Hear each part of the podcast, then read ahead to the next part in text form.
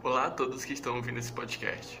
Você estará ouvindo as vozes de Carlos, o entrevistador das duas convidadas deste episódio, Vitória e Yasmin.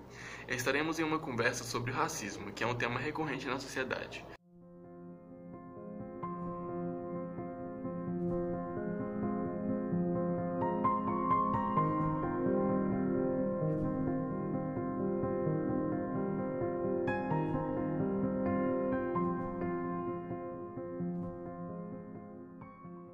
Vamos começar com as perguntas. A primeira vai para você, Yasmin.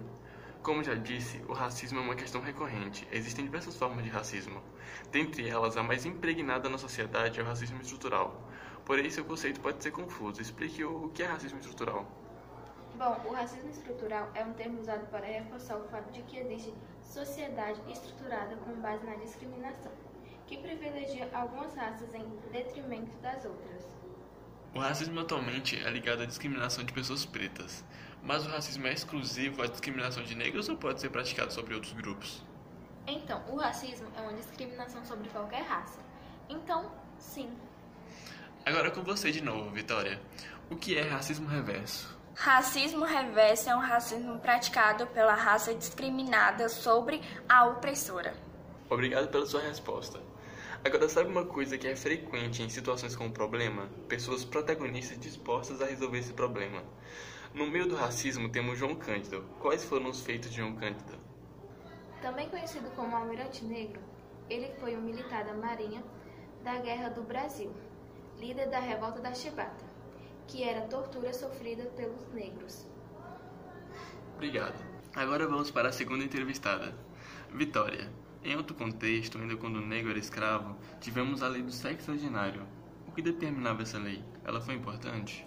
Sim, ela foi importante porque foi um dos primeiros passos para a abolição da escravidão. Ela determinava que o negro que chegasse aos 60 anos de vida seria uma pessoa livre. Ainda no mesmo contexto, depois da lei do sexagenário, tivemos a lei mais importante de todas, a Lei Áurea, que determinou o fim da escravidão no Brasil. Como foi o processo dessa lei tão importante? Ela foi uma lei assinada pela princesa Isabel, porém sob total pressão de países que detinham o fim da escravidão. Agora, já em outro contexto, Vitória, no meio do racismo temos várias questões que são desconhecidas.